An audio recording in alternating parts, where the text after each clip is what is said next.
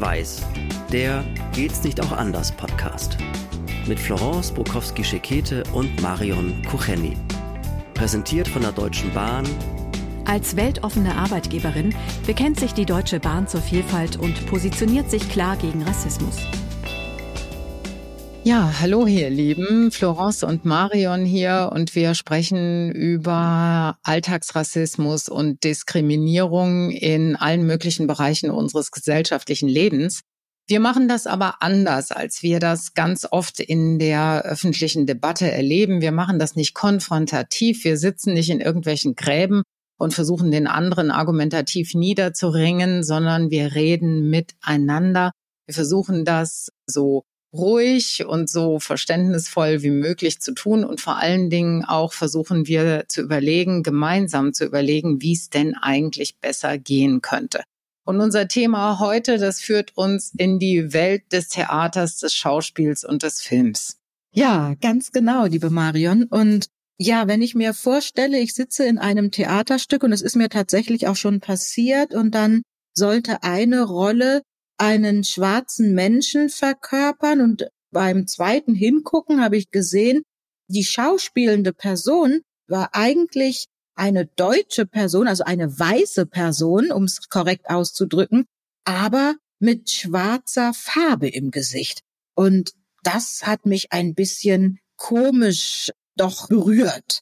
Und da habe ich mich dann gefragt, muss das sein oder warum wird dieses Element des Blackfacings so oft in der Theaterwelt noch benutzt. Kannst du dir das erklären? Nee, das kann ich mir eigentlich gar nicht erklären. Muss ich sagen, das kommt mir auch ganz merkwürdig vor. Was war das für ein Theaterstück? Kannst du dich noch erinnern? Ich erinnere mich nicht mehr an den Titel, will jetzt auch da niemand diskreditieren, aber das wird ja immer noch sehr gerne und oft gemacht. Und ich hatte vor ein paar Wochen eine Frau kennengelernt, Gut, das war jetzt nicht ein öffentliches, professionelles Theater, das war so ein bisschen so eine Laienschauspielgruppe, aber die war ganz, ganz stolz und sagte, ach, am nächsten Tag wurde sie angesprochen, haben Sie auch den schwarzen König auf der Bühne gesehen?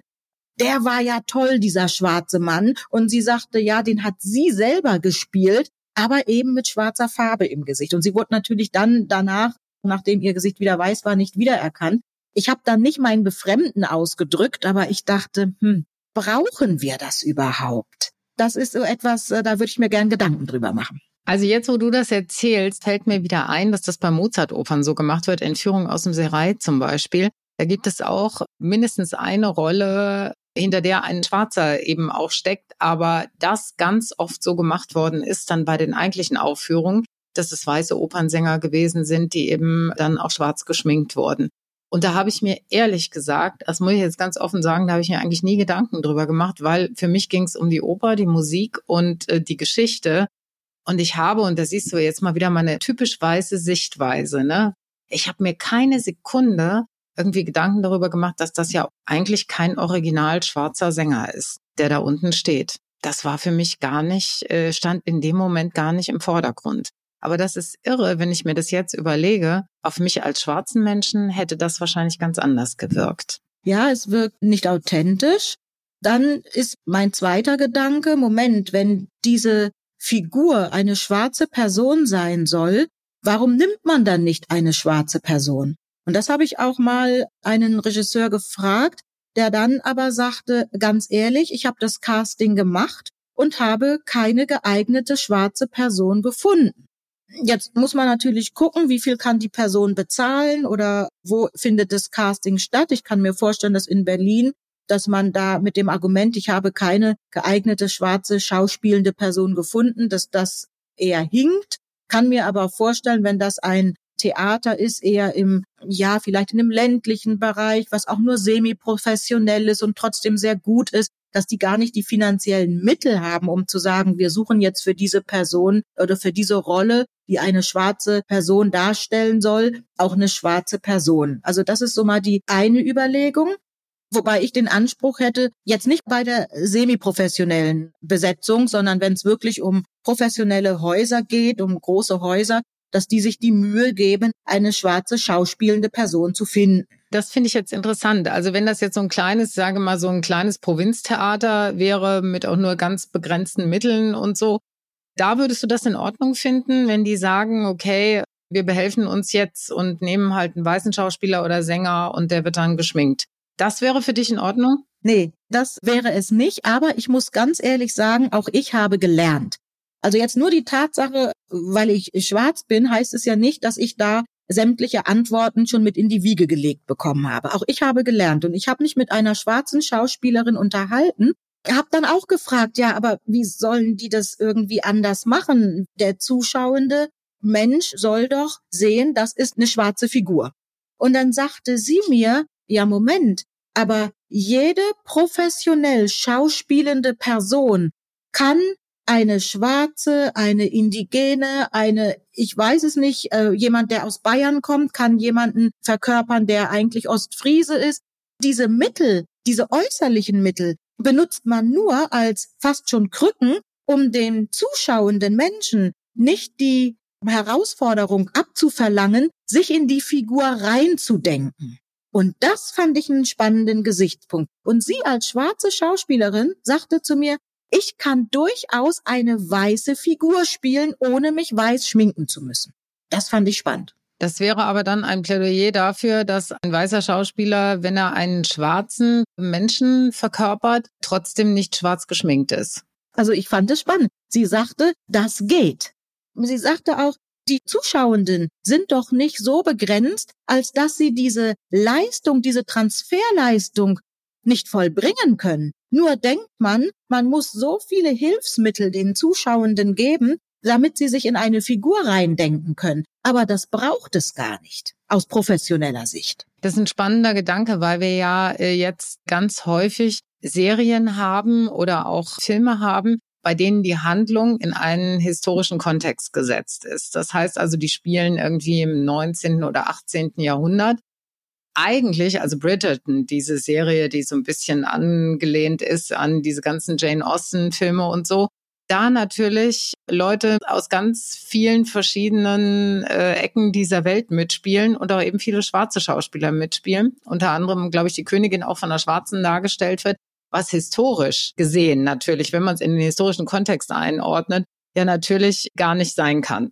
Geht einfach nicht. Das waren natürlich waren das historisch gesehen alles weiße Menschen. Ist aber trotzdem jetzt eine sehr bunte Zusammensetzung. Also da sind asiatischstämmige Menschen dabei, da sind äh, schwarze Menschen dabei und so auch Menschen mit einem südamerikanischen Hintergrund, also auch ganz sichtbar. Und im ersten Moment, ich sage das, wie gesagt, sehr deutlich durch die weiße Brille sieht man das und denkt sich, was ist das jetzt hier? Ne? Also das ist ein bisschen merkwürdig. Da muss man sich innerlich lösen, wie du sagst, von dieser Vorstellung und davon, dass das wirklich, wenn man es historisch abbilden wollte, rein optisch abbilden wollte, so nicht sein kann. Man muss tatsächlich auch da wahrscheinlich diesen Transfer vollbringen, oder? Genau. Und wie gesagt, es ist auch nicht so, dass es für mich nicht im ersten Moment ja überraschend ist, ja. Und ich erinnere mich an ein Stück, da habe ich Nathan der Weise gesehen, das wurde aufgeführt. Und ich habe Nathan der Weise schon in Berlin am Schauspielhaus gesehen. Und das war ein älterer Herr, der das ganz fantastisch gemacht hat. Er war weit über 80. Die Soufflöse, die hat so laut sprechen müssen, dass wir das in den hinteren Reihen gehört haben. Und er war dann so unglücklich. Ich habe ihn dann später noch getroffen und ihm einfach mein Kompliment ausgedrückt, wie schön er das gemacht hat. Und er war so unglücklich, weil er sagte, ich habe so viel Text vergessen und sie musste das sagen. Sag ich, nein, so wie sie das gemacht haben. Also das, das nur so ganz nebenbei. Darum erinnere ich mich so an dieses Stück und habe dann Nathan der Weise aber auch noch mal in Schwetzingen gesehen. Das ist im Rhein-Neckar-Kreis. Da gibt es ein ganz kleines Theater, Theater am Puls. Ich werde auch nicht hier bezahlt, darf das jetzt einfach so sagen, keine Schleichwerbung. Und da wurde Nathan von einer Frau gespielt. Ich habe im ersten Moment gedacht, okay, ist eigentlich ja nicht Natalie, sondern Nathan. Und dann, nachdem ich mich aber drauf eingelassen habe, und sie hat das so fantastisch gespielt, war das für mich überhaupt gar keine Frage mehr, dass es ja eine Frau war, ja, sondern es war Nathan.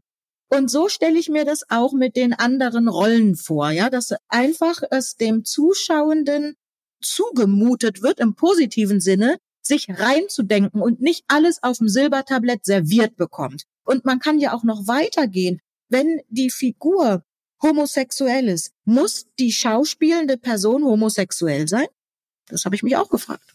Eben, nein, muss sie natürlich nicht. Das ist eine größere Offenheit. Das erinnert mich jetzt gerade an einen Film, in dem es darum ging, dass also alles getan werden muss, um irgendwie Jesus zu retten. In diesem Fall war das so. Das äh, ging also um irgendeine ganz, ganz schwierige Prophezeiung. Und am Ende war Jesus eine Frau. Also das war so ein Überraschungsmoment natürlich, was auch gut war, weil in dem Moment wirst du so ein bisschen aus deiner Komfortzone und aus deiner Vorstellungskomfortzone geholt und merkst auch einen Moment auf und denkst dir, hä? Dann ist es aber ganz spannend, eben genau dieser Moment, den du auch gerade geschildert hast, dass es plötzlich zurücktritt.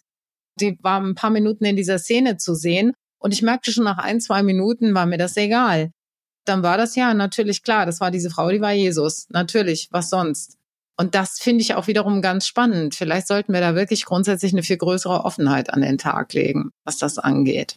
Ja, und wir reden ja jetzt nicht darüber, dass wir sagen, wir haben jetzt hier eine Rolle, was weiß ich, die Ärztin auf dem Dorf und die wird jetzt von einer schwarzen Person gespielt und das ist, was uns überrascht. Ne? Kann die Ärztin auf dem Dorf schwarz sein? Das ist ja nicht das Thema, sondern das Thema ist eben, wie soll diese Figur sein? Wie soll sie verkörpert sein? Und wird sie von jemandem gespielt, der diese Verkörperung auch äußerlich darstellt? diesen Unterschied, diesen Spagat, das fand ich eben nochmal spannend. Das können wir ja auf vieles andere auch nochmal ausbreiten und sagen, jetzt haben wir eine, eine Figur, die sitzt im Rollstuhl. Muss dann die Person, die das spielt, im Rollstuhl sitzen? Wenn es so ist, da gibt es eine Serie, ich glaube, es ist eine Krimiserie sogar, da sitzt der Arzt im Rollstuhl. Da habe ich mich dann auch gefragt, ja, ist okay, also das hat mich jetzt nicht irgendwie verwundert, aber ich habe mich umgekehrt gefragt, Sitzt der Schauspieler auch im Rollstuhl? Und wenn ja, fände ich das ja richtig, richtig gut. Und in dem Fall ist es auch so. Es ist ein Schauspieler, der für diese Rolle gecastet ist. Und ich glaube, es sollte nicht sein, wir suchen eine Person, die einen Arzt im Rollstuhl darstellt, sondern wir suchen eine Person, die einen Arzt darstellen kann. Und nur war der, der das Casting gewonnen hat, nur zufällig jemand, der im Rollstuhl saß. Also wurde die Rolle auf die Person umgeschrieben. Und das sind alles so Sachen, die begeistern mich aber. Das ist eine schöne Offenheit, das finde ich. Aber es gibt eben auch den anderen Punkten, auf denen muss ich jetzt wieder so ein bisschen hinweisen und auch den Finger in die Wunde legen, wenn es jetzt aber dahin kommt, weißt du, und da bin ich immer ein bisschen empfindlich, wenn es dahin kommt, dass bei jeder Suche nach einem Ensemble oder nach einer Besetzung für ein ganzes Theaterstück oder einen ganzen Film, dass man da immer schon mal im Vorhinein im Kopf hat, so, weißt du, die Quote, ne? Wieder die Quote. So, also wir müssen jetzt zwei schwarze Personen haben, dann müssen wir vielleicht auch noch einen mit einem asiatischen Hintergrund, dann müssen wir einen haben, der irgendeine körperliche Behinderung hat und wir müssen jemanden haben, der eine andere sexuelle Orientierung hat. Da hört es dann bei mir auf, weißt du? Also diese Schablonen, da bin ich ganz empfindlich und da möchte ich auch nicht, dass es dahin kommt. Wenn es auf der anderen Seite wiederum so eine Offenheit ist, wie du sie schilderst, dass man sagt, okay, das war der beste Schauspieler und ob er jetzt im Rollstuhl sitzt oder nicht, das ist für uns egal. Wir bauen das dann irgendwie ins Drehbuch oder in den Film ein. Das finde ich super. Aber das andere, und da kommen wir ja ganz schnell hin, das ist diese Übereifrigkeit, die dann plötzlich an den Tag gelegt wird. Man will also überkorrekt sein. Und dass man dann so, solche Schablonen hinlegt, dass man sagt, also es muss so und so und so sein. Und wenn die Quoten hier nicht erfüllt sind, dann kann der Film oder kann das Theaterstück gar nicht an den Start gehen. Das finde ich furchtbar. Was ich einfach schön finde, ist, wenn man ein Drehbuch hat und man sieht, die und diese Rollen müssen wir besetzen. Und wenn es dann gelingt, dass man die Rollen und ich sag's jetzt mal als Laien, authentisch besetzen kann, dann ist es okay. Es gibt diese eine amerikanische Serie, oh je, jetzt habe ich den Namen äh, nicht mehr so ganz parat. Jedenfalls der Sohn in dieser Serie, der soll wohl tatsächlich vom Drehbuch her krank sein. Das ist auch ein Inhalt dieser Serie. Und sie haben tatsächlich einen jungen Schauspieler gefunden, der eine glaube, geistige Herausforderung hat oder Behinderung hat und der hat da mitgespielt.